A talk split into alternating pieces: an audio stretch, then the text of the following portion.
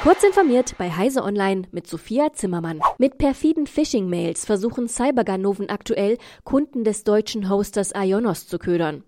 Die Heise Online vorliegende Mail gibt vor, der Empfänger müsse umgehend die Verbindungseinstellungen seines Mail-Clients umstellen, um weiterhin auf sein Postfach zugreifen zu können.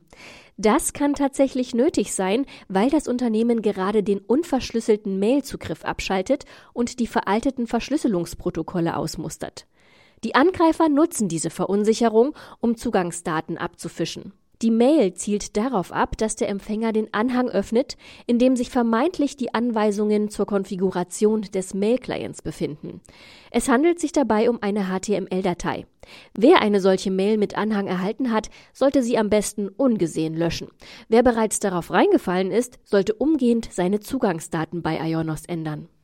Das EU-Parlament hat einer Verordnung zur Übermittlung von Angaben bei Transfers von Geld und bestimmten Kryptowährungen zugestimmt. Außerdem billigten die Abgeordneten den Entwurf einer Verordnung über Märkte für Kryptowerte.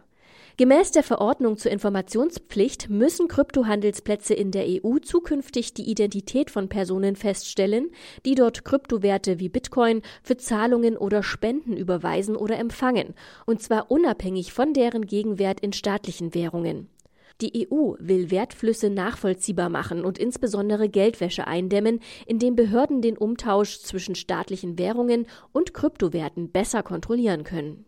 Drei Wochen nach dem ZDF hat die ARD mit ard.social ihre eigene Instanz bei der Twitter-Alternative Mastodon in Betrieb genommen. Mit dem Account at tagesschau at ard.social setzt die ARD gleich auf das bekannteste Format der Sendeanstalten. Dafür habe man sich entschieden, weil das Interesse an deren Inhalten besonders groß sei, erklärte ein Sprecher gegenüber Heise Online. Ein inoffizieller Tagesschau-Account hat bereits mehr als 50.000 Follower. Ferner sind bereits aktive Mastodon-Accounts von SWR3 und dem NDR jetzt auf die hauseigene Instanz umgezogen.